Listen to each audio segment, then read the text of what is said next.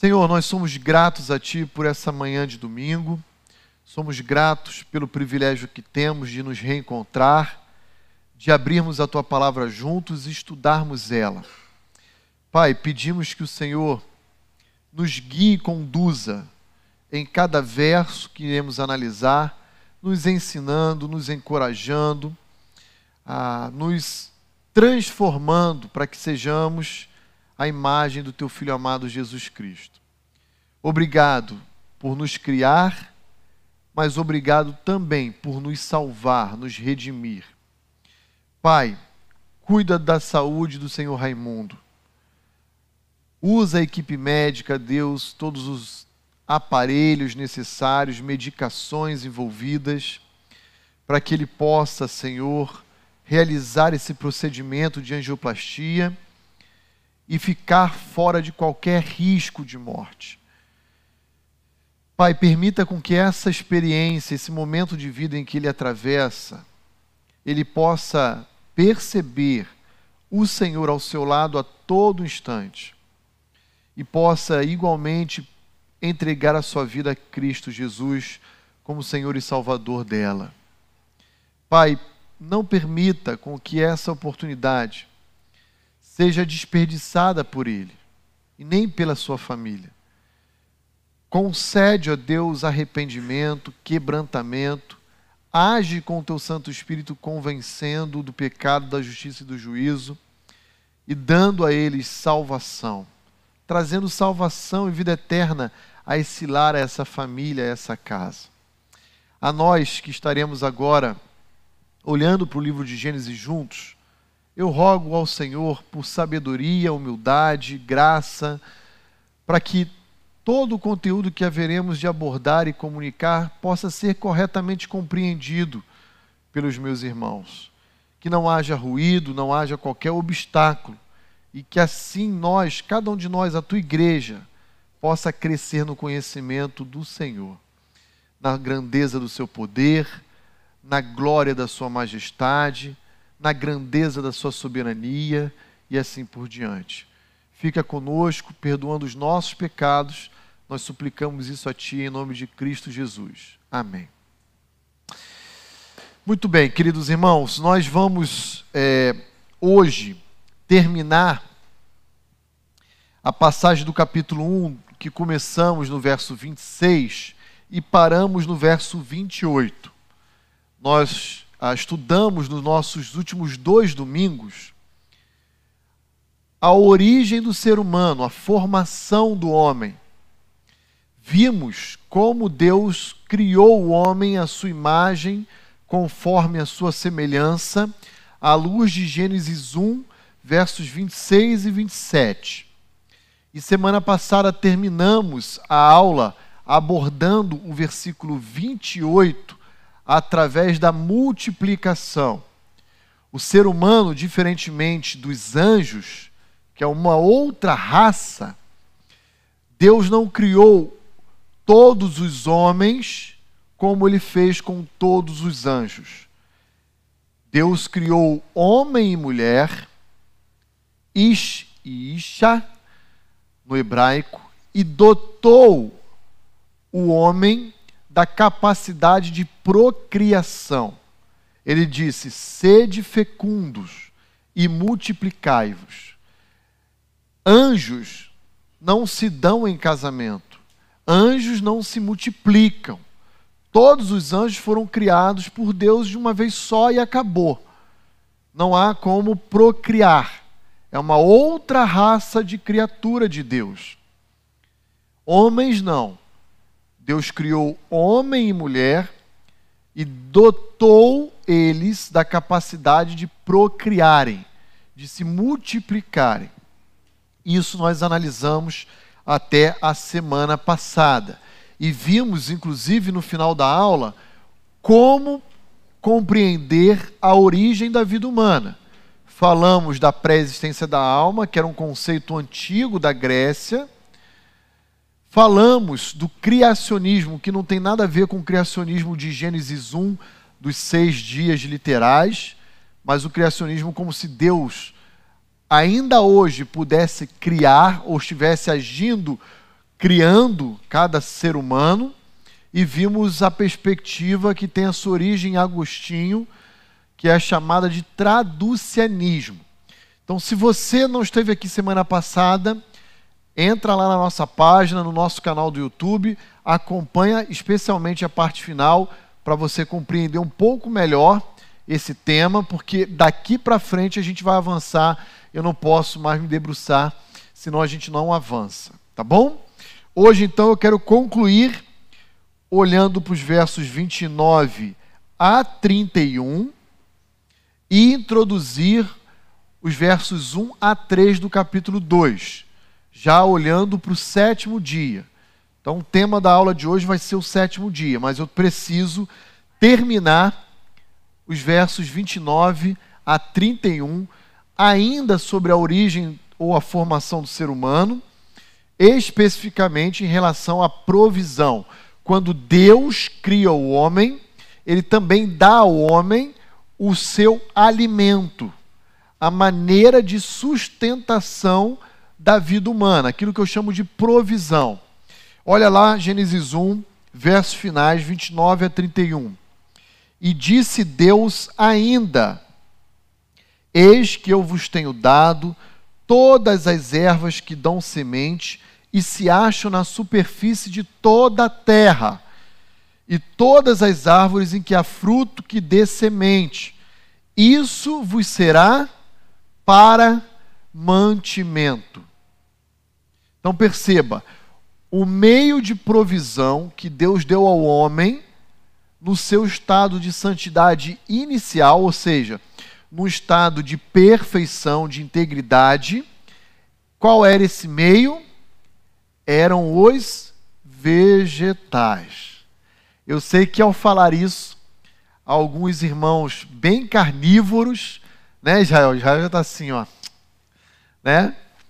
Já pensando naquele churrasco da hora do almoço, já está pensando assim, puxa, brincadeira, eu tenho que comer folha mesmo, legumes, ah, raízes né, de, de alguns vegetais. Esse foi o ideal inicial de Deus lá no versículo 29. E a todos os animais da terra, diz o verso 30, e a todas as aves dos céus, e a todos os répteis da terra, em que há fôlego de vida, toda a erva verde lhe será para mantimento. E assim se fez. Então veja, o meio de provisão alimentar de Deus para todas as criaturas, incluindo os homens, eram os vegetais.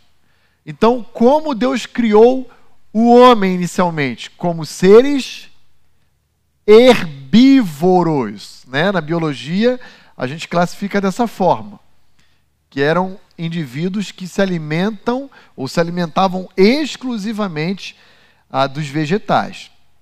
Verso 31: Viu Deus tudo quanto fizera, e eis que era muito bom destoando do refrão dos outros cinco dias iniciais, que era sempre bom, sempre bom, sempre bom. No sexto dia, concluiu-se toda a criação.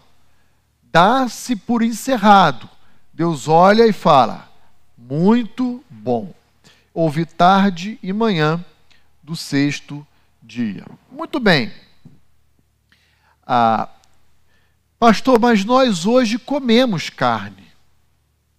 Em qual momento da história a Bíblia nos revela que houve uma mudança do eixo alimentar de vegetais para carne de animais? Isso só vai acontecer após o período da queda. E eu diria, além do capítulo 3 de Gênesis, após o período diluviano, ou seja, no momento da reformatação da terra e da vida. Então vai lá comigo em Gênesis capítulo 9. Olha lá comigo versículo 3 e 4 de Gênesis 9. Eu gosto de carne, mas eu gosto muito de salada, de, de legumes, eu também gosto bastante.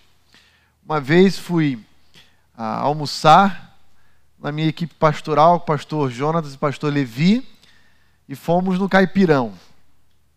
Estou aqui fazendo propaganda do restaurante, não.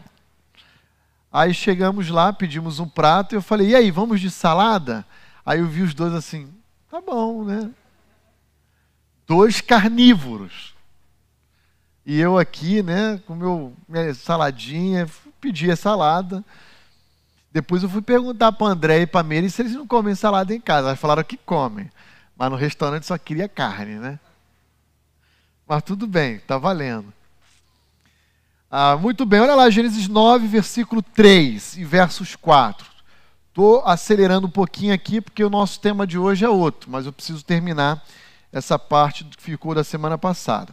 Gênesis 9, 3 e 4. Tudo que se move e vive ser-vos-á para alimento. Olha só como mudou. Lá em Gênesis 1, 29 é: toda erva, todo fruto vos será para mantimento. Agora, depois do dilúvio, todo ser que se move e vive vos será para alimento. Como antes eu vos dei a erva verde, tudo vos dou agora.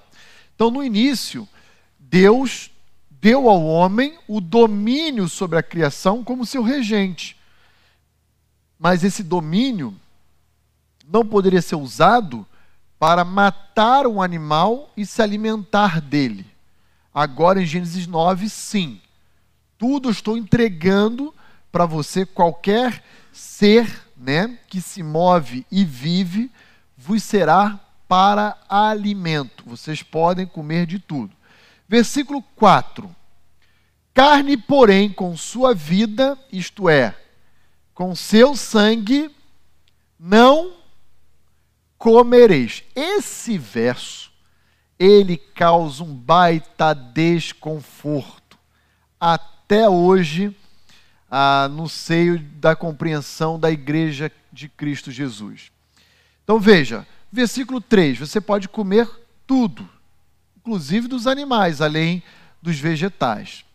A única restrição é: vocês não podem comer sangue, porque sangue está ligado à vida. Como é que a gente tem que compreender isso, pastor?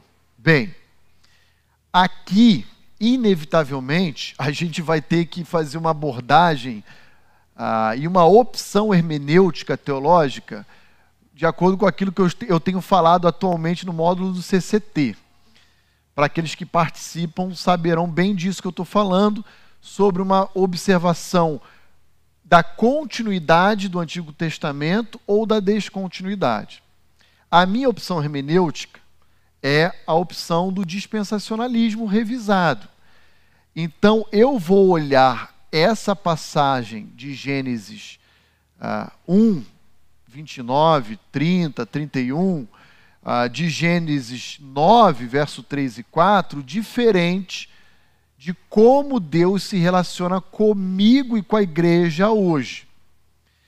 Então, aqueles que optam por entender na continuidade do Antigo com o Novo Testamento, vai olhar para essa restrição alimentar e vai permanecer se abstendo de comer sangue. Ah, vou dar um exemplo.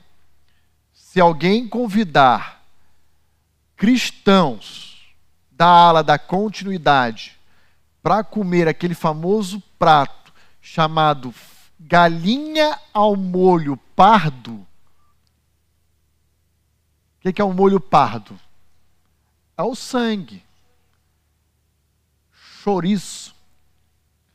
Não vai comer. Mas se o irmão ou a irmã fizer e convidar o pastor Roni como dispensacionalista, vai comer. O que, eu estou querendo dizer com isso? O que eu estou querendo dizer é a opção do dispensacionalismo é uma opção em que a gente vai interpretar o comando de Deus uma vez dado na história, de acordo com o seu contexto histórico. Para um determinado povo, numa determinada época. E a gente vai extrair dali princípios para a nossa vida cristã hoje. mas não que essa regra dada a um determinado contexto para um determinado grupo necessariamente continue vigendo para nós hoje. Então eu vou, eu vou traduzir isso.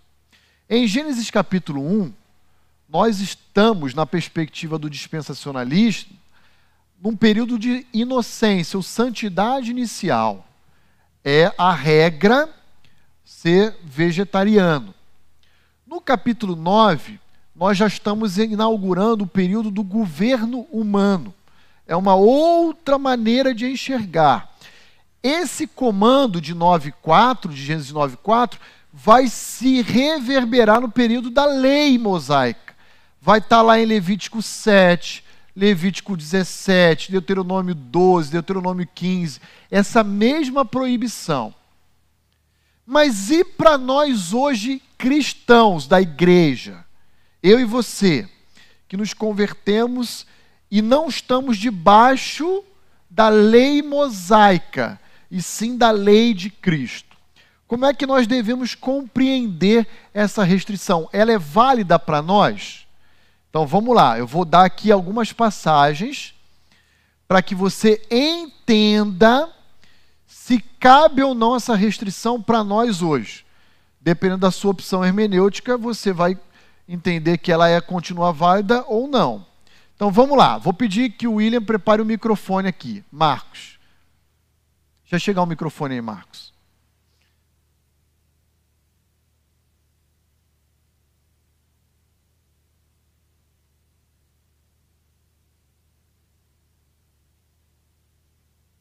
Pois não, querido.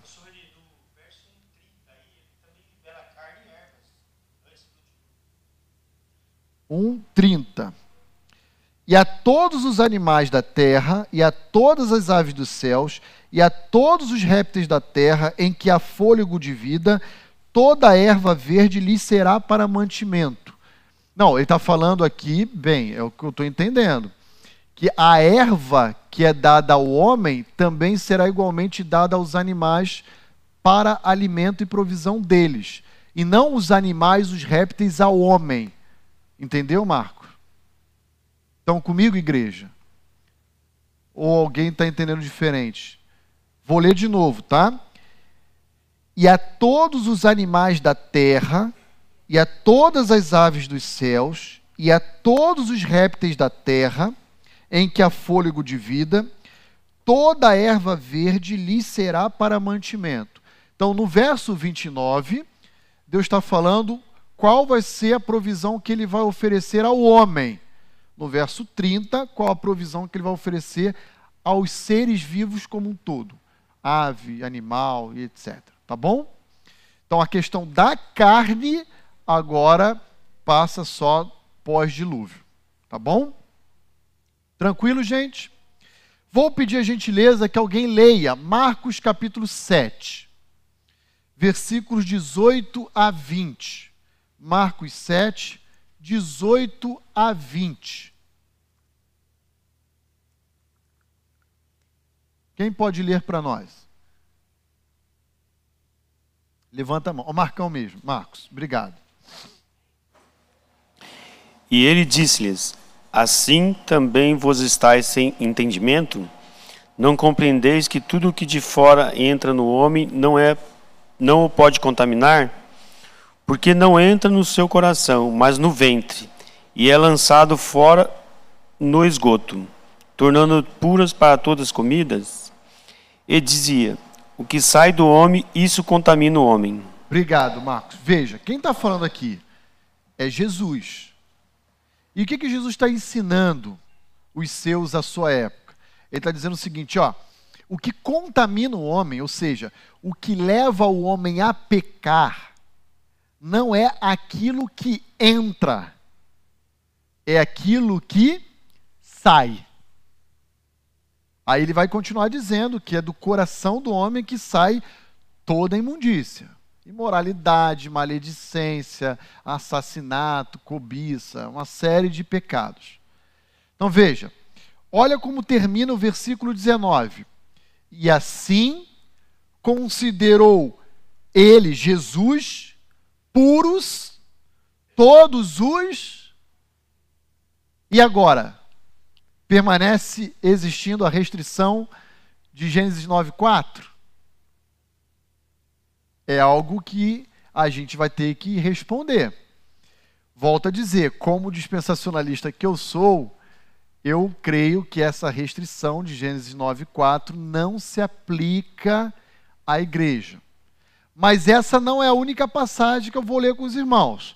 Vai comigo agora em 1 Coríntios 8,8. 1 Coríntios 8,8. Declarou puro todos os alimentos. Pastor, posso comer morcego? Morcego não, que tu vai trazer Covid.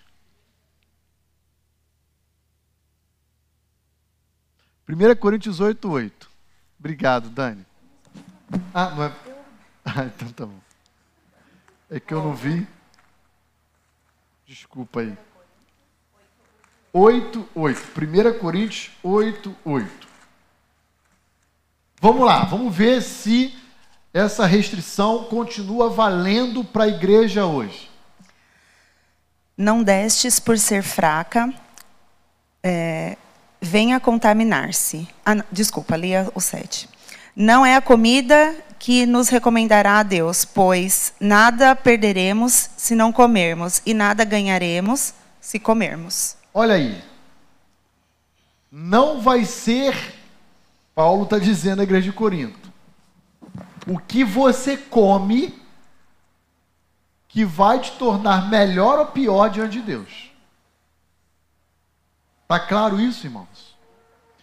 Então, o que, que o pastor Roni está dizendo aqui, sugerindo? Ele está dizendo o seguinte: houve um tempo em que Deus, ao se relacionar com o homem, na administração do seu relacionamento com o homem e até com o seu povo depois na época mosaica, ele disse que não queria que isso fosse meio de provisão e sustento.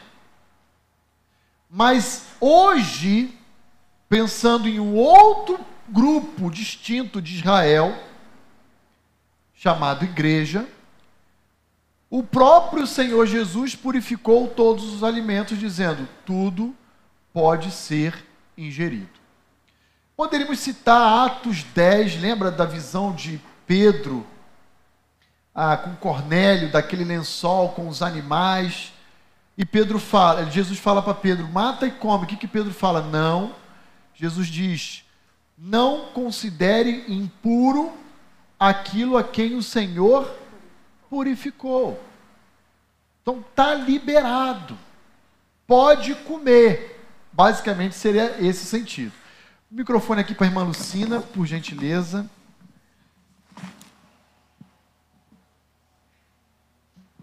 Bom dia. Bom dia, é, minha irmã. Pastor, à luz do que está em Atos 15, 28, 29, essa questão do sangue não seria uma recomendação à, à abstenção? Sim, a, a, a observação da irmã é ótima. Atos 15 é o concílio de Jerusalém, lembram? É onde nós paramos, não chegamos nessa passagem aqui no estudo de Atos. Mas a ideia ali qual é? Se a gente for ler, ah, havia uma postura por parte da igreja que, em certa medida, estava promovendo um certo escândalo no meio judaico. Então, os judeus se surgiram e disseram, disseram ó, vocês querem servir o Deus de Israel, mas tem que servir nos nossos moldes. Vocês que são gentios têm que se circuncidar, senão não vale de nada professar Jesus como Salvador. E aquilo gerou uma polêmica terrível lá em Antioquia da Síria. E então eles desceram para Jerusalém e falaram o seguinte: vamos decidir isso com os apóstolos. Tiago, o meu irmão de Jesus, ele é o presidente ali, praticamente, o líder ali da igreja em Jerusalém. Tem Pedro, tem Paulo, Barnabé, tem, tem oficiais da igreja de Antioquia, todo mundo misturado ali.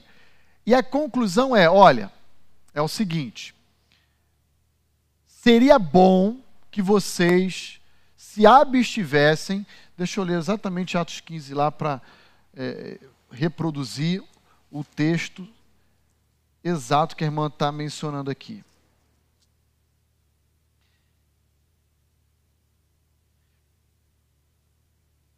28 e 29. Pois pareceu bem ao Espírito Santo e a nós não vos impor maior encargo além destas coisas essenciais. Quais são elas? Que vocês se abstenham das coisas sacrificadas a ídolos. Ou seja, não vai comprar no mercado carne que sobrou de culto pagão, que era dedicado, sacrificado aos ídolos. Porque isso vai ofender a consciência do seu irmão.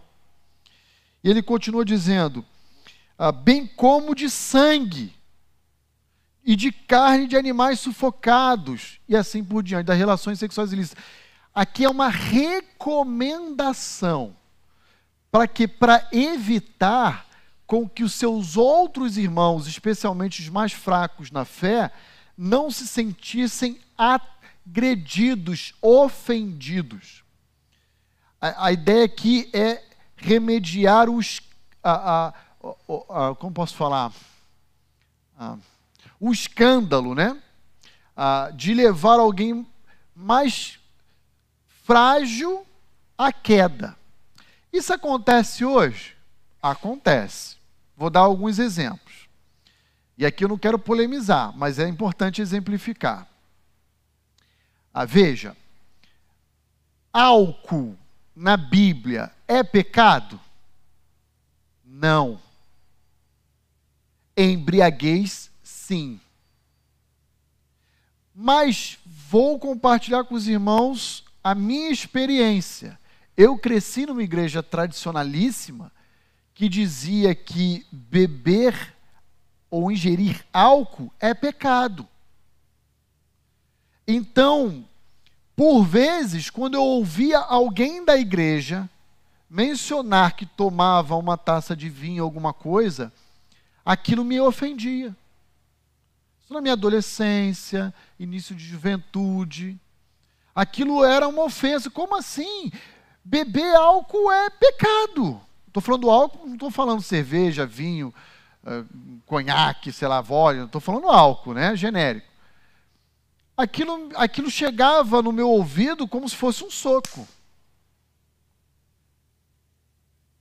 Então a recomendação de Paulo é, ó, por amor ao irmão mais frágil, está em 1 Coríntios 8, inclusive vocês não devem comer, 1 Coríntios 8, carnes sacrificadas ao ídolo. Mas se você for ler o capítulo 8, Paulo vai dizer: não há problema absolutamente nenhum de comer. Por que, que não há? Porque ídolos não existem, não são nada, são fabricados pelo coração humano. Só tem um Deus. E esse, essa carne é de um animal criado por Deus podemos comer. Agora, se eu vou comer e eu convido alguém para vir jantar na minha casa e digo a essa pessoa, e aí, tá boa? Esse, tá bom esse frango? Tá. Então eu peguei lá na encruzilhada. A pessoa, o quê? Ah! Eu vou causar escândalo, então eu não devo fazer isso não é por causa do frango, é por não ser uma agressão à fé do meu irmão que eu tenho que amar. Isso está lá em 1 Coríntios 8. Vamos lá, deixa eu abrir também 1 Coríntios 8.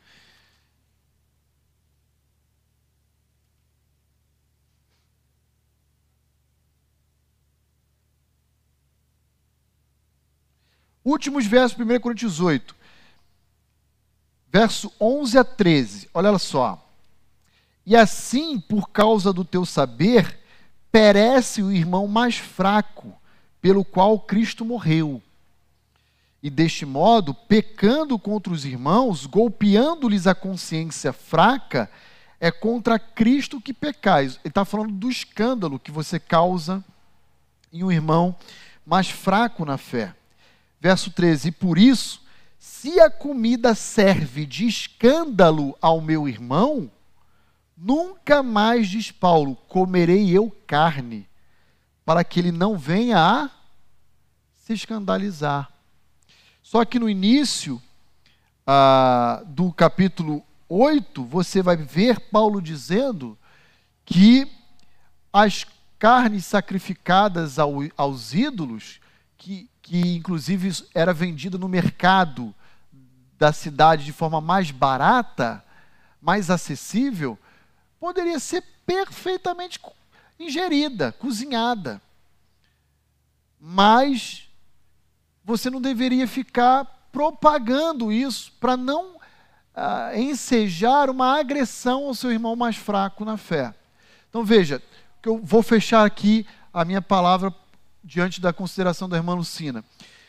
Tanto o sangue quanto a carne sacrificada a ídolos foram recomendações no Concílio de Jerusalém para preservar a unidade da fé na igreja. Para que a igreja não, já no seu surgimento, não se dividisse, não, não ah, se desviasse do caminho doutrinário em relação à salvação do homem e coisas afins. Então, são recomendações e não necessariamente determinações válidas para a igreja até hoje. Estávamos vivendo um período de transição, né? Entre o judaísmo da velha aliança e o cristianismo que estava surgindo a partir de Atos 2. Tá bom, irmã Lucina? Ajuda? Responde? Fica à vontade, pode falar. Aí já chega na irmã Leia. Não, não tá ligado? Espera aí, só um minutinho. Will, vai. Tenta agora. Oi. Agora foi. Tava lá. Não, respondeu, mas eu posso continuar não comendo sangue e está tudo bem. Sim, sem problema. Sem problemas. Nós podemos, por opção, Uhum. guardar o sábado, por exemplo. Eu posso, por opção, me abster de sangue. Uhum. Posso. Desde que, ao fazer isso, eu e a irmã, e qualquer outra pessoa, entenda que fazemos isso por uma opção e não por uma determinação de Deus que condiciona a obediência ou observância desse ato à própria salvação, porque não tem nada a ver com isso. Isso tem, tem que ficar claro para a gente. Então, se eu opto e vou lá na ca- na casa do irmão Celso e ele come, eu não posso recriminar ele. Entende? Se eu guardo o sábado e o Isaías não, eu não posso falar, ah, tá vendo como eu sou mais espiritual que o Isaías? Então, a, a opção de querer guardar ou observar é uma opção pessoal. Mas não tem nenhum vínculo de determinação divina para nós hoje que relacione a nossa própria salvação à observância desses atos. Isso tem que estar claro. Perfeito. Irmã Leia. Bom dia, pastor. Pois não, minha irmã, bom dia. É, eu fiquei aqui intrigada com Atos 15 ainda, porque, ok, sobre essa parte que o senhor explicou, sobre o sangue, mas no mesmo versículo fala das relações sexuais ilícitas. Então, se eu interpretar dessa forma como o senhor interpretou é, a questão do beber o sangue, então eu entendo aqui nessa interpretação que relações sexuais ilícitas são lícitas. Tá, então vamos lá. Não são. Porque no Novo Testamento, a relação sexual ilícita, que é a palavrinha porneia no grego, ela permanece sendo condenada. Então, o que eu estou querendo dizer aqui é o seguinte: houve um momento de transição entre o judaísmo da velha aliança com o cristianismo que surge. E os jovens cristãos ainda não têm muita clareza de como devem conduzir a sua vida cristã, não a vida judaica, ah, debaixo dessa nova aliança, dessa nova época, porque ela está inaugurando, ela está bem no início. Então, alguns judeus que se convertem dizem: vocês precisam continuar, como na velha aliança, se circuncidando. E aí os apóstolos dizem: não, não precisa circuncidar. E eles dizem: ó, se não se circuncidarem, vocês não serão salvos. A coisa se mistura em relação, inclusive, à salvação do homem. E aí, então, a, a palavra do colégio apostólico ali em Atos 15 é: em primeiro lugar, isso tem nada a ver com a salvação. Em segundo lugar, para a condução da vida cristã, seria bom que essas coisas fossem observadas. São recomendações. Então vamos lá. Sangue. A gente viu em Marcos é, 7, Romanos 14, 1 Coríntios 8, que tudo foi purificado. Não é o que entra que contamina, é o que sai.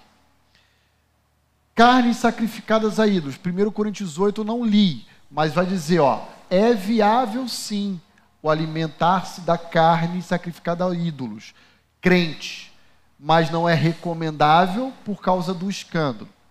Quando entra especificamente na relação sexual ilícita, aí todo o Novo Testamento vai dizer: isso é proibido pela lei de Cristo. Então, há quatro recomendações em Atos 15. Três, basicamente, que visam preservar a unidade: carne sacrificada a ídolo, sangue e animais estrangulados. Eu acho que é isso. Um que é proibido porque visa preservar a santidade. Então, mais detalhes nós vamos falar em Atos 15. Mas por hora o que eu quero dizer é: veja, seria contraditório, Paulo, que inclusive teve no, em Concílio de Jerusalém e que recomendou a abstenção de carnes sacrificadas a ídolos, orientar a igreja de Corinto, ele próprio, que é possível sim se alimentar. Então, qual, como é que a gente tem que entender? A gente tem que entender que é uma transição que ainda não está claro na mente da igreja, dos apóstolos sim, mas da igreja ainda não, e que dessas quatro restrições, três visavam a manutenção da unidade do cristianismo, e um visava a manutenção da santidade dos cristãos. É, a gente vai falar isso com mais detalhes, tá bom, minha irmã? Por hora, fiquem com isso aqui guardados e aí depois a gente volta a falar quando sair de Gênesis e for para Atos. Aí a gente continua. Irmã Roseli, aqui na frente, por gentileza. Obrigado, irmã Leia. É, eu entendo que esses dois versículos, pastor, um no início fala: pareceu bem ao Espírito Santo e a nós não impor a vocês nada além das seguintes exigências necessárias. Então, nesse versículo fala de exigência necessária. Porém, no final do 29 fala: vocês farão bem em evitar essas coisas. Acho que é por isso que dá um tchutchu na cabeça da gente. É, é. Porque no primeiro fala exigência, depois fala seria bom se vocês não fizessem. Acho que é essa parece uma contradição. Isso. Mas é que, né, volto a dizer, é um período de transição. Então, no iníciozinho, era importante que essas coisas não fossem praticadas pelos cristãos com vistas a preservar a santidade e a unidade da igreja. Depois que a igreja já está estabelecida na face da terra, como a igreja de Corinto, como são outras igrejas que a gente vê documentos escritos por Paulo, se dirigindo e orientando elas, Aí a coisa já está mais clara, já está mais firme, estabelecida. E aí ele legisla dizendo: ó, pode sim. Quando a gente chegar lá no céu e for conversar com Paulo, aí você pergunta para ele, ele vai falar: não, Rony, sabe o que é? Estava dando um chabu danado lá atrás. Então, eu depois falei para os corintianos, ó, para os corintianos, ó, fica unido aí, Abre mão se isso vai te ofender, vai te atacar, né? Então é um período de transição. Então Atos tem que ser estudado assim, com essa perspectiva entre o que não existia e era, que era o judaísmo e não existia o cristianismo, e o cristianismo que surge e o judaísmo que deixa de existir, que é substituído, porque encontrou o seu cumprimento em Cristo encarnado. Então, então é, é, é meio confuso mesmo. Tá? Então é isso que eu quero deixar claro para os irmãos. Mas a gente vai olhar e vai dedicar aulas e aulas em Atos 15 ainda para frente para aprofundar aí, tá bom? Muito bem, irmãos. Então, para concluir a formação do ser humano, abra comigo em Tiago 3, verso 9. Tiago 3, versículo 9. Mas, mais uma vez, se você, por exemplo, opta por ser vegetariano, ó, Deus, quando criou o homem pré-queda, no estado de santidade inicial, deu como meio de provisão os vegetais. Então, se o homem não tivesse caído, vegetais seria suficiente para manutenção da vida. Eu vou ficar nos vegetais, vegetais orgânicos, né? Meu irmão, amém. É uma opção que você tem essa liberdade de tomar, de fazer, né? Ah, agora, se vai ter a reunião dos homens em abril e a gente vai queimar aquela carne, não vai dizer eu não vou para os encontros dos homens, são tudo crente carnal.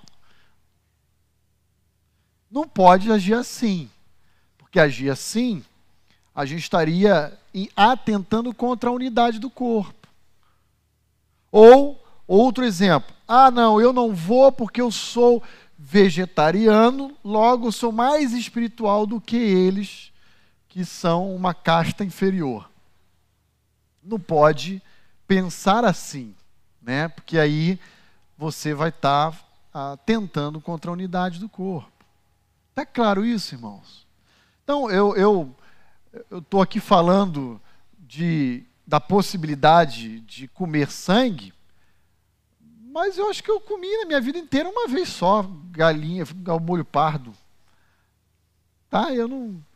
Ah, como é que era o nome lá no Peru daquele rato lá que vocês comeram?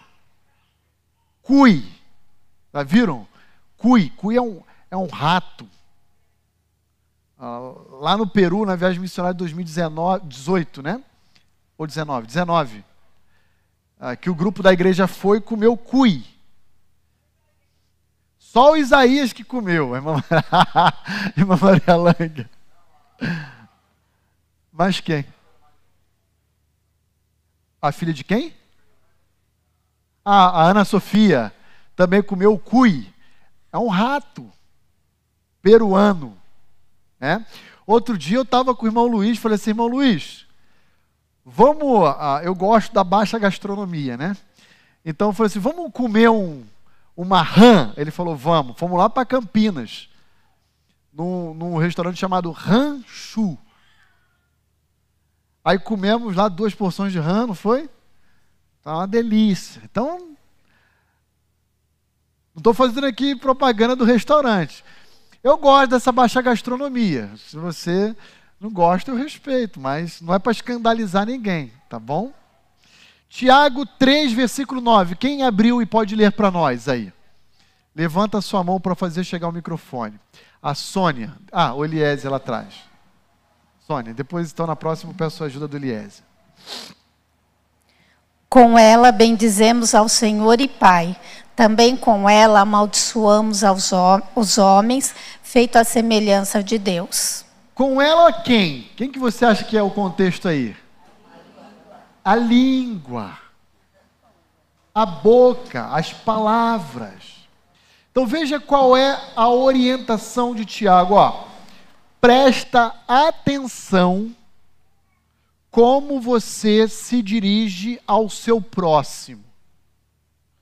Porque seja crente ou seja ímpio, ele é feito à imagem de Deus. Então você está lá, sai da IBVN na EBD de carro, está dirigindo, uma maravilha, e aí abre o sinal, o camarada vira e não arma a seta. A sua tendência é, pô, cabeçudo, para não falar outras coisas chulas aqui, né? Cuidado, cuidado, boquinha, o que fala. O Salvador do céu está olhando para você. Cuidado, boquinha. Por quê? Quando você ofende ao seu próximo, você está agredindo quem? O próprio Criador.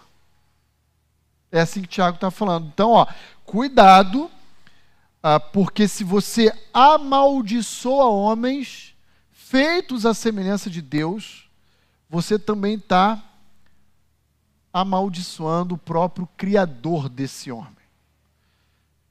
Fechei agora então Gênesis capítulo 1. Vamos fazer uma pausa, são 10 horas, e aí quando a gente voltar, a gente começa o Shabá, o sétimo dia, tá bom?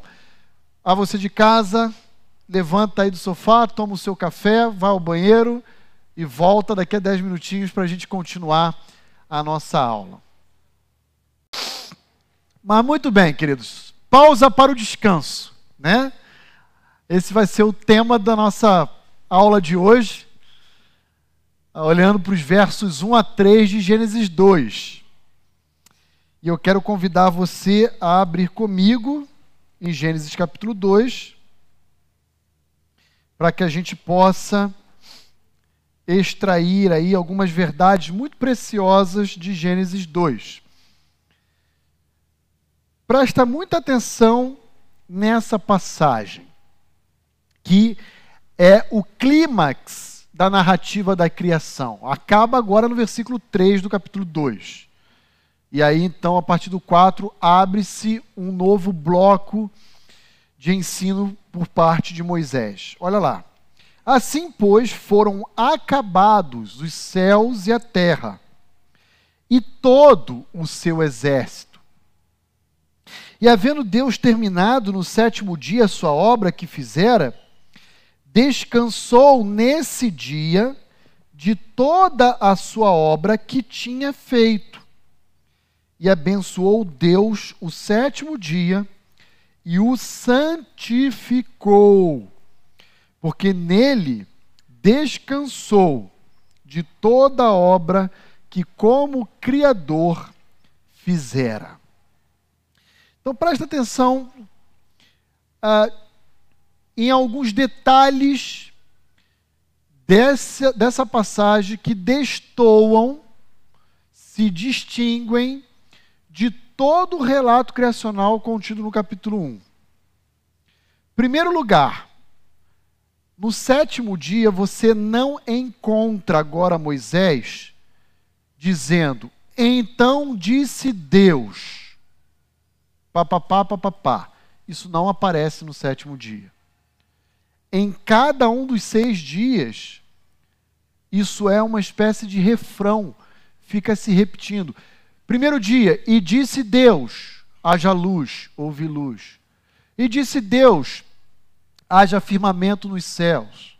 E disse Deus: haja separação da água para que apareça a porção de terra seca. E disse Deus: haja a, a, árvores frutíferas, relva no campo, papapá. Agora no sétimo dia não aparece e disse Deus. Por que, que Moisés não coloca e disse Deus? Então disse Deus, dependendo da versão.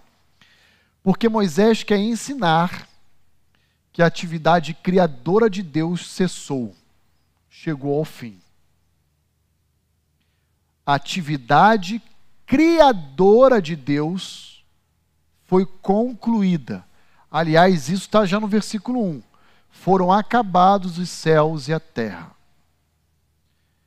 Segunda observação importante no versos 1 a 3 do capítulo 2. Se você reparar, os dias 1 ao sexto havia um par. Então, o primeiro dia tinha o seu par correspondente no quarto. Primeiro dia, haja luz, o quarto. Deus trouxe à existência os luzeiros, o maior para iluminar o dia e o menor para a noite. Segundo e quinto, Terceiro e sexto, o sétimo dia não tem o seu par. Outra observação importante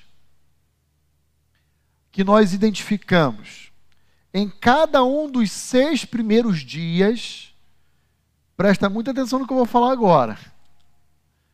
Você encontra a expressão houve tarde e manhã. Houve tarde e manhã. houve tarde e manhã. Por que, que no sétimo dia Moisés não colocou houve tarde e manhã? Porque certamente, e aqui é que mora o pulo do gato, o sétimo dia é um dia perpétuo. É um dia que teve início, mas não tem o seu entardecer não cai a noite sobre ele. É um dia que teve início, foi abençoado por Deus e santificado, mas que não tem fim. E aqui nós adentraremos, olhando para Gênesis, mais uma vez no âmbito da escatologia.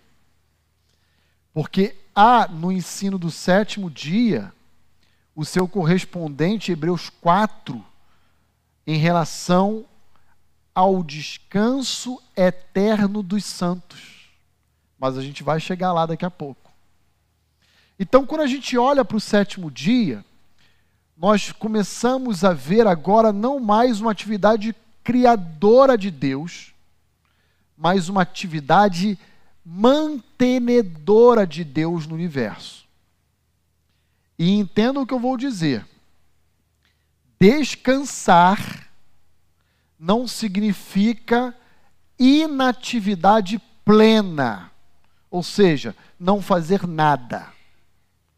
Descansar também pode ter um aspecto de trabalho envolvido, mas não a mesma natureza de trabalho desempenhada anteriormente. Agora vamos olhar verso a verso para a gente desenvolver esse raciocínio aqui com os irmãos.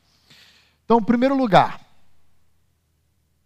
olhando para o versículo 1, olha lá, assim, pois, foram acabados os céus e a terra, e todo o seu exército a vontade de Deus de trazer a existência foi concluída.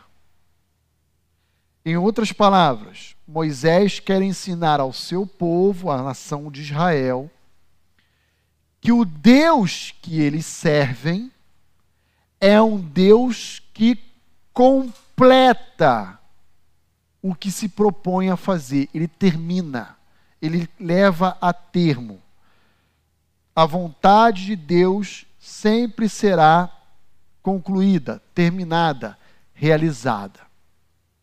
Por que, que Moisés quer falar isso para a nação de Israel?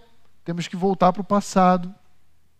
Porque aquela nação está imersa no contexto egípcio, onde há um panteão de deuses pagãos. E os deuses egípcios poderiam ter a sua vontade frustrada como Moisés foi levantado por Deus para mostrar a Faraó que os deuses do Egito, sim, eram deuses menores, inferiores ao Deus de Israel. E tiveram a sua vontade frustrada. Mas Moisés quer enfatizar isso, porque na sua última obra em Deuteronômio, na sua obra seguinte, Êxodo, ele vai dizer para o povo que Deus vai firmar uma aliança e que a vontade dele vai ser realizada. Então, quando Moisés fala, ó, tá vendo que Deus concluiu o que ele queria fazer, povo? Ele está dizendo assim, ó, acreditem, Deus sempre levará a termo o que ele se propõe a fazer. Ele não faz o trabalho pela metade. Em Êxodo, nós vamos ver uma aliança sendo estabelecida com a nação de Israel através de Moisés. Em Deuteronômio, essa aliança é reafirmada e expandida. Aliança palestiniana. Para que isso? Para que os judeus soubessem, ó, se Deus firmou esse pacto, ele vai cumprir. O Deus de Israel não é semelhante aos deuses do Egito que falham, que frustram, que não são potentes. Apenas sugerem que sejam, mas não são de fato onipotente. O que, que isso tem a ver conosco hoje? Aí eu vou convidar você a ir comigo em Filipenses 1, versículo 6.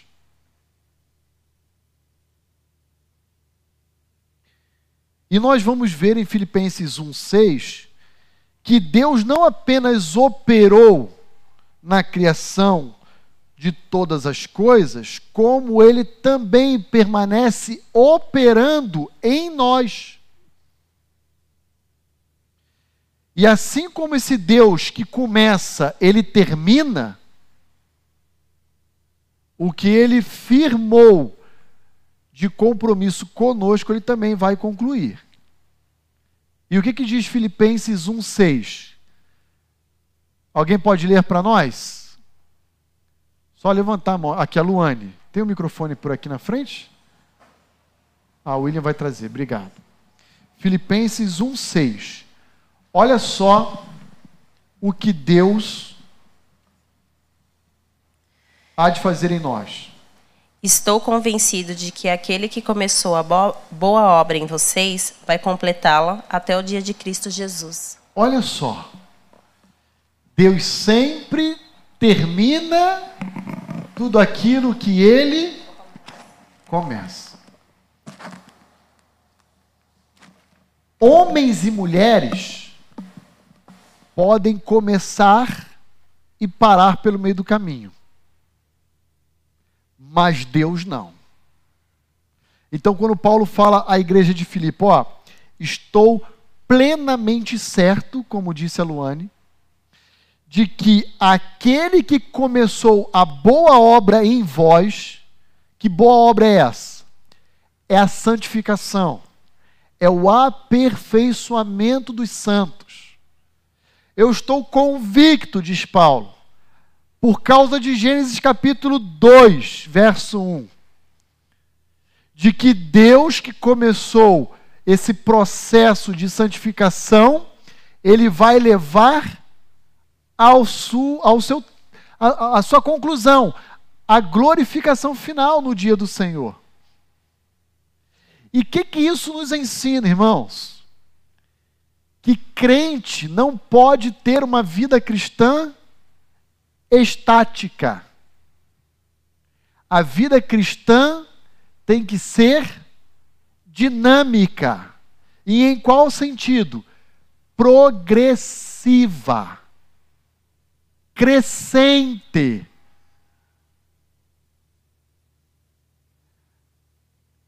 Antes,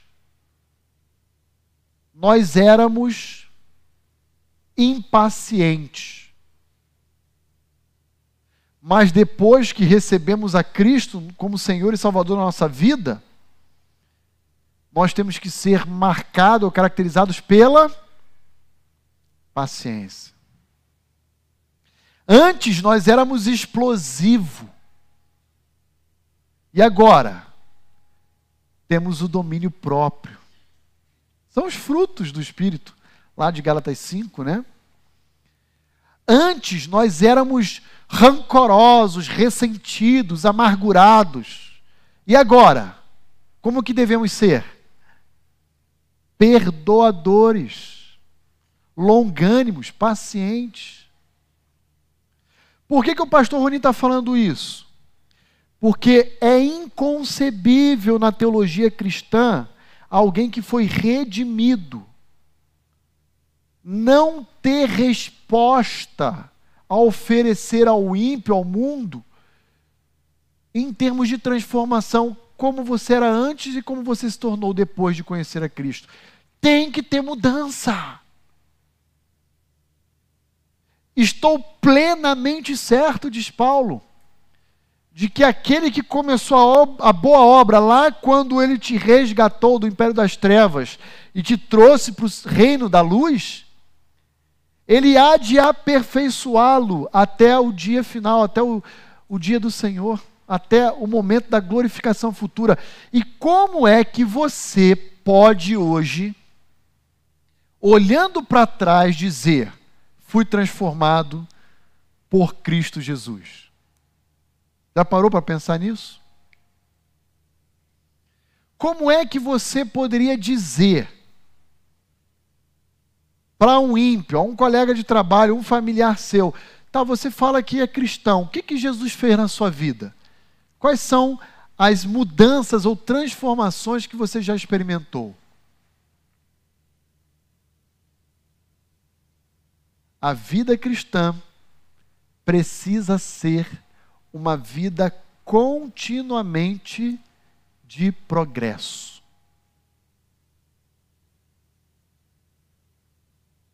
Cada dia um tijolinho, erguendo esse grande edifício. Cada dia dando um passo a mais na sua vida cristã. É verdade que haverá momentos em que nós vamos falhar. E aí vai ter aquela. Está acendendo, vai ter aquela, aquele pico de queda. Mas na sequência a gente tem que voltar a crescer, crescer, crescer, crescer, crescer. E não pode se conformar. Não pode. Mas olha ainda como diz o versículo 1. Assim, pois, foram acabados os céus e a terra e todo o seu exército. Pastor, o que são exércitos? O que, que Moisés quis dizer que foram acabados os céus e a terra, de Gênesis 1, e todo o seu exército? Então vai lá comigo em Deuteronômio capítulo 4, verso 19. Deuteronômio 4, 19. Veja como Moisés utiliza a expressão exército para se referir como Moisés entende ser o exército? Olha lá, Deuteronômio 4,19: Guarda-te, não levante os olhos para os céus, e vendo o sol, a lua e as estrelas, a saber, o que? O, todo o exército dos céus sejas seduzido a inclinar-te perante eles e dê culto àqueles, coisas que o Senhor teu Deus repartiu a todos os povos debaixo de todos os céus. Então veja, Moisés chama de exército todo o ser e elemento criado. Aqui em Deuteronômio 4,19, ele está falando exército dos céus. Sol, lua, estrela, Quais seriam os exércitos da terra? Animais, homem. Quando ele fala lá, ó, foram acabados os céus e a terra e todo o seu exército, tudo, absolutamente tudo foi criado, incluindo os anjos. Embora anjo nunca foi a proposta de Moisés é, destacar no relato criacional. Porque ele está pensando em homens e está pensando na nação de Israel. Mas quando ele fala todo o exército, foi concluído, criado dentro desse pacote, inclui uh, também os anjos. Ok? Tudo bem? Vamos para o verso 2 então, para a gente poder tentar concluir esse bloco ainda hoje. Olhe comigo o versículo 2. E havendo Deus terminado no sétimo dia a sua obra que fizera, descansou nesse dia de toda a sua obra que tinha feito. Pergunta que eu faço aos irmãos é o seguinte: Deus precisa descansar? Sim ou não? O que, vocês acham? Ele falou: puxa, seis dias ininterruptos debaixo desse sol que eu criei, não é moleza, não. Agora eu vou pegar uma praia. Foi isso que ele fez? É, em Dayatuba, né? Tem um sol para cada habitante. Né? Ah, Deus não precisa descansar. Então, como é que nós devemos compreender a expressão descanso no sétimo dia aí presente em Gênesis 2, 2? Isso aqui é uma linguagem de acomodação, irmãos. O que é acomodação? É quando a gente tenta aproximar na linguagem humana algo que é indescritível e está presente em Deus. Então a gente tenta aproximar para se tornar compreensível. Ao mesmo tempo, esse descanso de Deus, ele, ele, ele, ele reflete um exemplo normativo para o homem.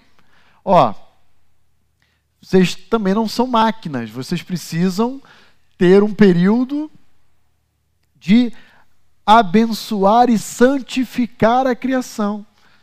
Aquilo que a gente chama de contemplação. Mas por que a gente sabe que Deus não se cansa? Por causa de textos como Isaías 40, 28. Você lembra de Isaías 40, 28? Que, inclusive, início desse ano, o pastor Vitor pregou aqui uma mensagem nessa passagem, né?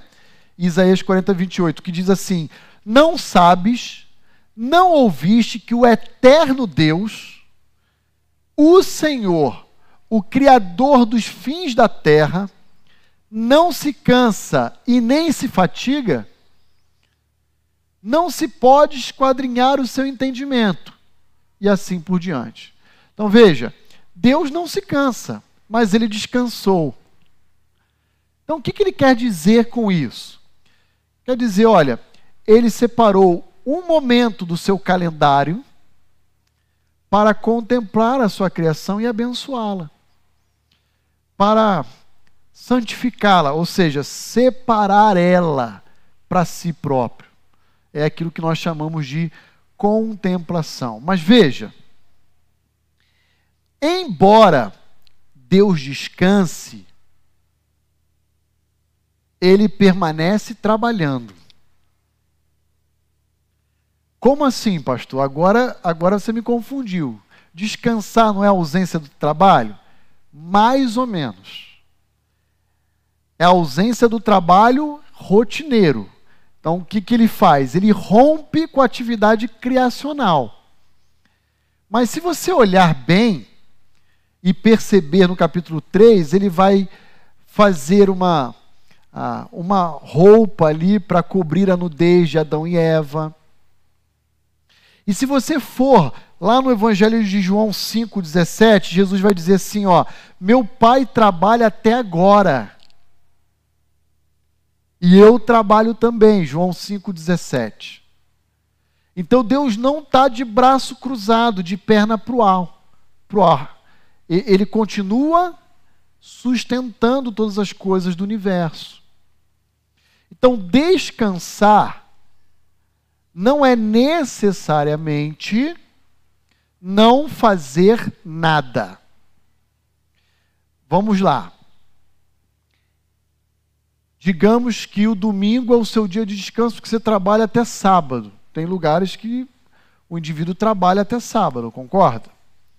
Domingo é o seu dia de descanso. Então você acorda mais tarde, você não tem aquele compromisso rotineiro de estar no escritório, no trabalho. Mas você não vai cozinhar? Você não vai lavar louça? Você não arruma a sua cama? Isso não é uma atividade? Só que não é a atividade comum que você desempenha de segunda a sexta ou de segunda a sábado. Mas você está inserido no contexto do seu período de descanso. E é verdade que a maioria dos cristãos, quando começa segunda-feira, odeia, né? Mas vai chegando a sexto, sábado, abre aquele sorrisão. Tem uma porção de batista do primeiro dia, não é do sétimo, né? Nós amamos o final de semana, porque rompe com a nossa rotina. Né? Mas isso não significa que a gente não, não trabalhe, não, não exerça algum tipo de atividade. Ah, eu diria que depois da pandemia, com o teletrabalho ou home office, que a maioria dos, das áreas de atuação desenvolveram, né, se adaptaram, a carga de trabalho aumentou. Não quer saber se é sete horas da noite, tem, tem, tem mensagem chegando, tem cobrança chegando, e o camarada está em casa e está lá, está lá, está lá. E aí, ah, alguns indivíduos brincam dizendo que a esposa acha que ele é estrela cadente, porque toda vez que ela vê ele, faz um pedido. Ó, oh, você pode ir ao mercado? Ó, oh, você vai buscar as crianças na escola? Ó, oh, você pode ir na padaria? Ó, né? E o cara chega uma hora que está de língua de fora. E não são raras as vezes que eu converso com esposos aqui, maridos, eu falo, e aí? Você está trabalhando home office? Ele fala, não, pastor. Estou indo para o escritório. Mas por quê? A empresa voltou da pandemia para o escritório? Não, porque eu prefiro. E eu paro por aí, não faço mais nenhuma outra pergunta para não ser comprometedor, né? Mas acaba acontecendo. Né? Ah, mas muito bem. Deixa eu ler aqui ah, algumas passagens com os irmãos que mostra que mesmo nesse período de descanso de Deus, ele não está inativo. Ele permanece ativo na história. Isaías 64, 4. Abra lá e acompanha, eu vou fazer a leitura dessa passagem. Isaías 64, 4. Porque desde a antiguidade não se ouviu, e nem com ouvidos se percebeu, e nem com os olhos se viu, Deus além de ti, que trabalha para aqueles que nele esperam. Mas, pastor, deixa eu entender uma coisa. O senhor acabou de dizer que quando a gente chega em Gênesis 2, de 1 a 3, não existe a expressão era manhã e tarde, o que sugere que o sétimo dia é um dia que teve início, início, mas não tem fim, é um dia perpétuo. É isso mesmo? É isso mesmo. Mas eu estou vendo Deus trabalhar. E é isso que eu estou querendo dizer para os irmãos: que, embora seja, na perspectiva de Deus, um período perpétuo de descanso, onde ele cessou a atividade criacional dele definitivamente, ele não está de braço cruzado. Às vezes a gente ouve crentes que a gente quer desafiar para servir em algum ministério, dizendo assim: olha, pastor, o único dia que eu tenho para descansar é o domingo, então eu prefiro não servir na igreja. Porque é o único dia que eu tenho para descansar. Eu até entendo, mas descanso não é sinônimo de inatividade.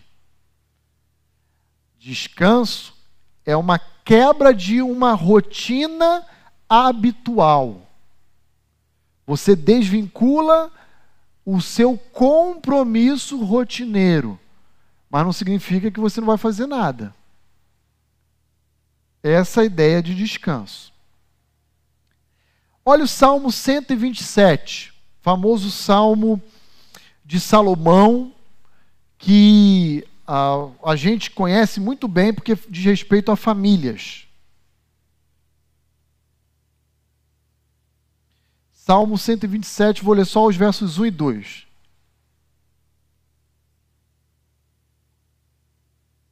Se o Senhor não edificar a casa, em vão trabalham os que a edificam. Se o Senhor não guardar a cidade, em vão vigia a sentinela. Inútil vos será levantar de madrugada, repousar à tarde, ou seja, trabalhar demais, comer o pão que penosamente granjeastes.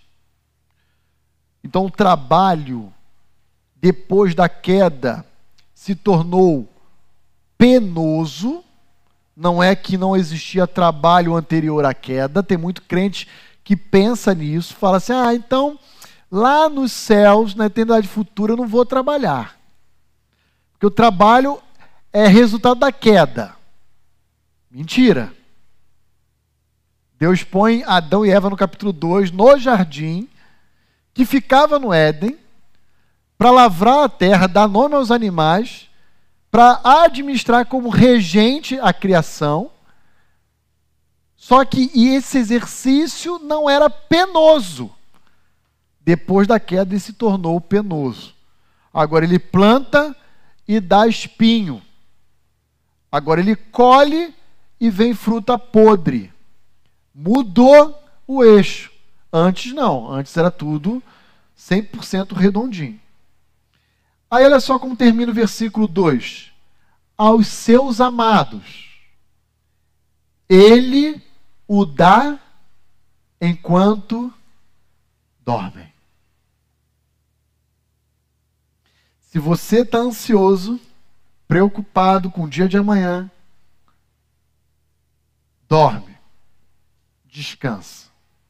Não perde sua noite de sono, não.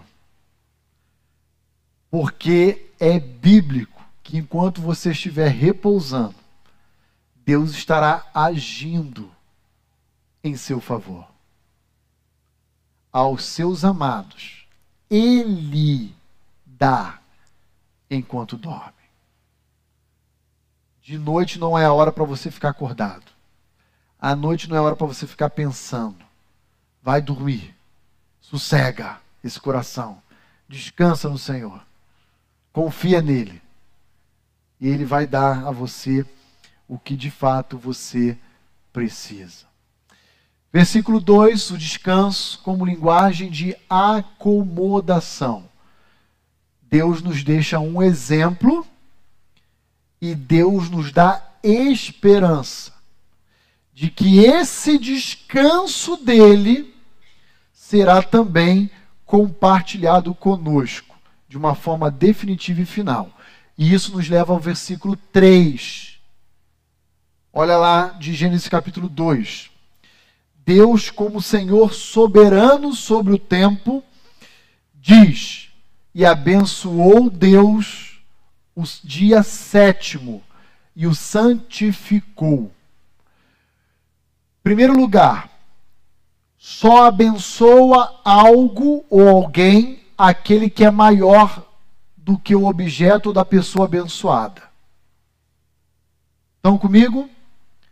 Então, quando o texto diz e abençoou o dia sétimo, o Senhor, eu estou dizendo, ele é Senhor soberano. Agora, o que, que ele está abençoando? É pessoa? É animal? Não. É o que? É um intervalo de tempo. Ele está abençoando e separando para si um período de tempo, que é o sétimo dia.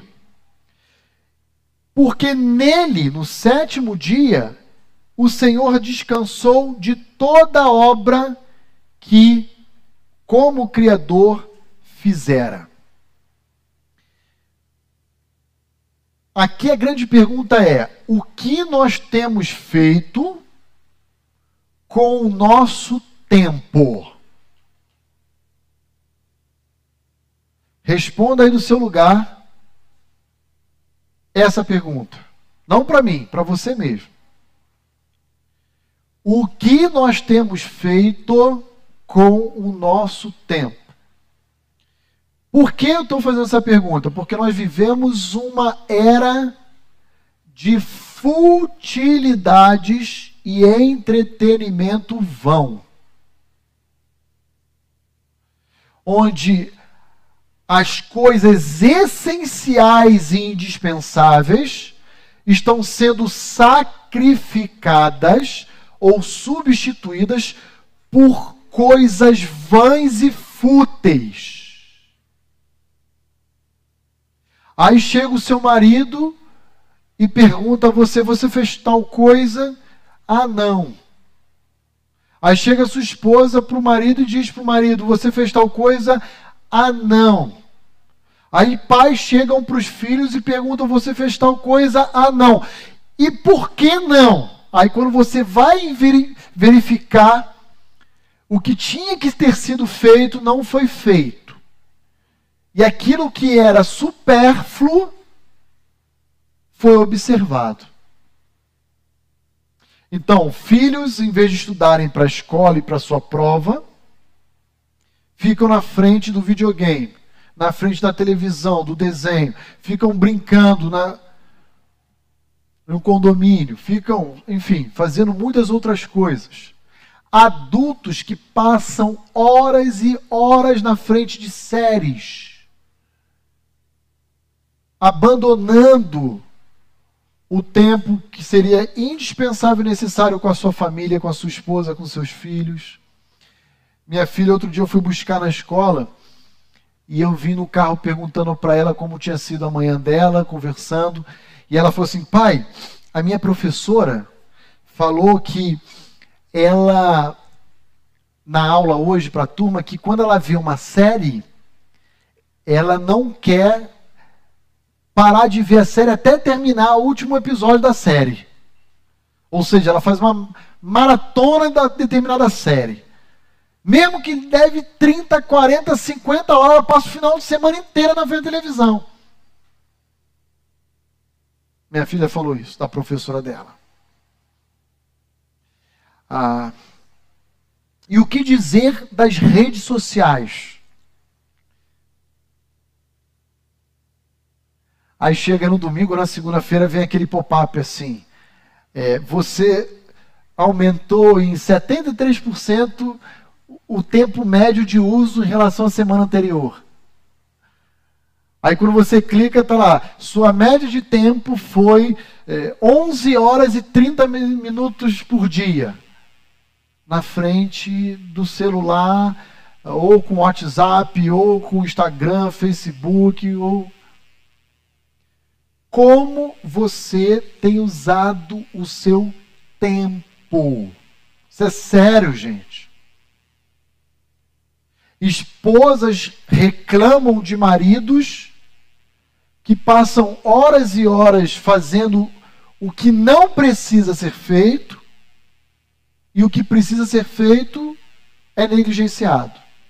Maridos reclamam de esposa porque passam o dia fora Chega em casa, a esposa, que é do lar, não preparou o alimento, a casa está bagunçada, os filhos estão sujos, ele entra em parafuso e pergunta: O que, que você fez? Ah, eu estava no Instagram. Instagram. Netflix. Filhos que vão pessimamente na escola porque quando os pais são surpreendidos no conselho de classe, perguntam por que, que tu foi mal? Ah, eu não estudei. Por que não? Porque naquele dia eu estava brincando. Abra lá comigo a sua Bíblia em Efésios 5. Versos 15 a 17.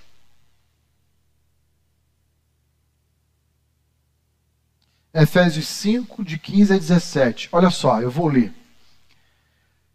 Paulo dizendo aos crentes de Éfeso: portanto, vede prudentemente como andais. Sabe o que é andar aqui, peripatel no grego? É viver a sua vida. Portanto, vede prudentemente como você vive o dia a dia, o seu cotidiano. E ele diz: não como nécios como ignorantes, e sim como sábios. Não como asófos, mas sim como sofos, como sábios. Agora, olha só o versículo 16. Sabe o que, que é andar como sábio? É remindo o tempo. Porque os dias são maus. Por esta razão, vocês cristãos de Éfeso não devem se tornar insensatos, mas devem viver a vida procurando compreender qual é a vontade do Senhor para ela. Você deve levantar e pensar assim: Senhor, como eu devo viver o meu dia hoje? Como o Senhor quer que eu, eu dê os meus passos? Eu tenho esse compromisso no trabalho, eu tenho esse compromisso no meu lar.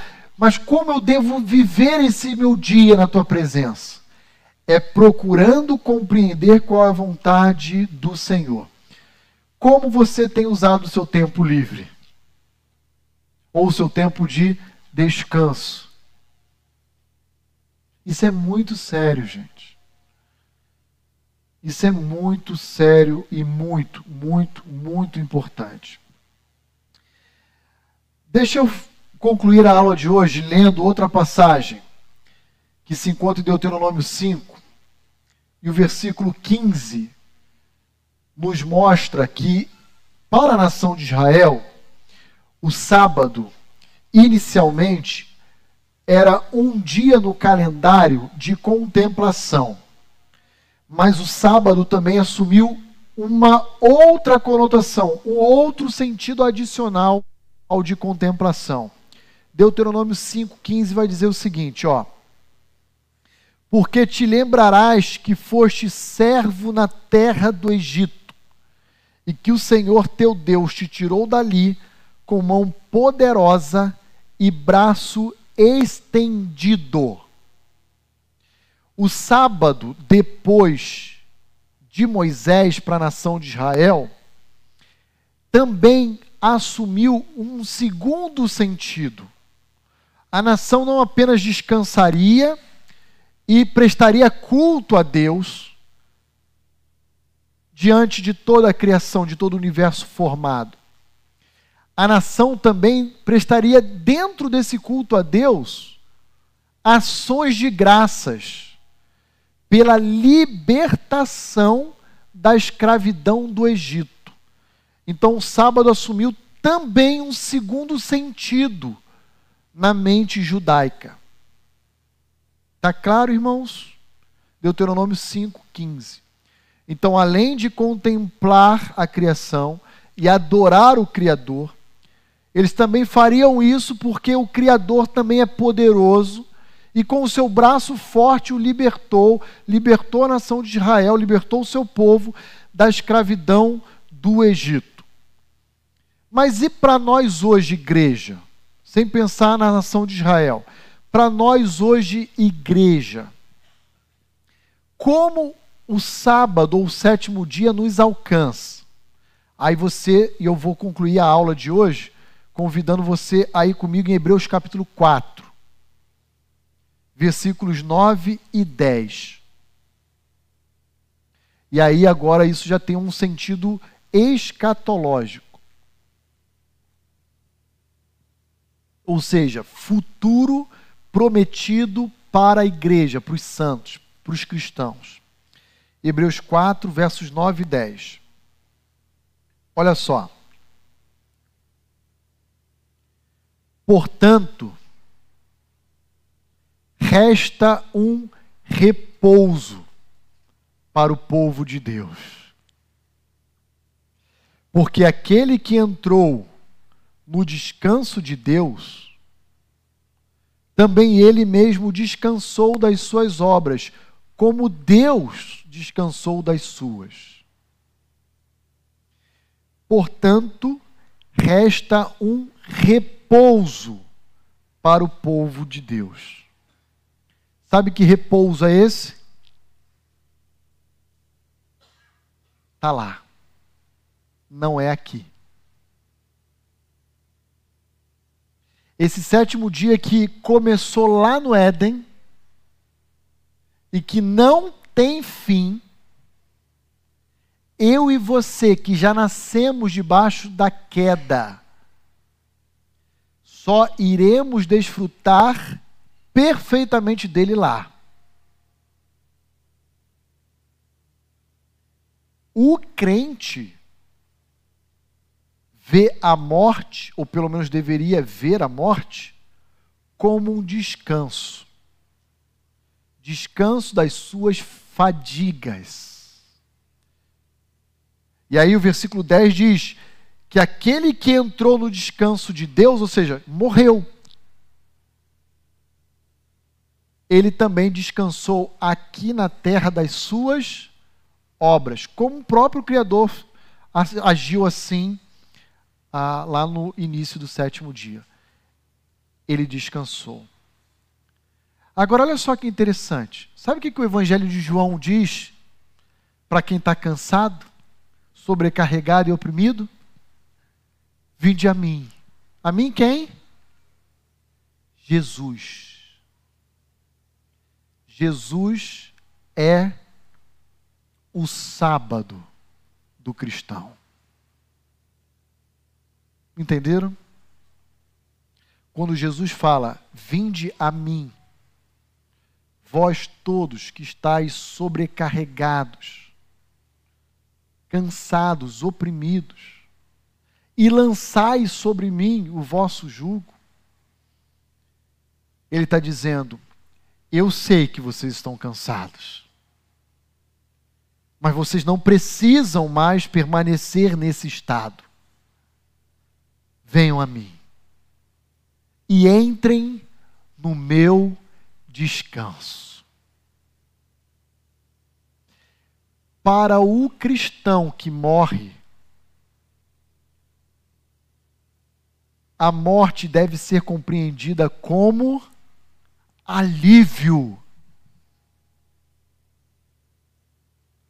como uma inauguração de uma nova era que não mais terá fim de paz, gozo e felicidade.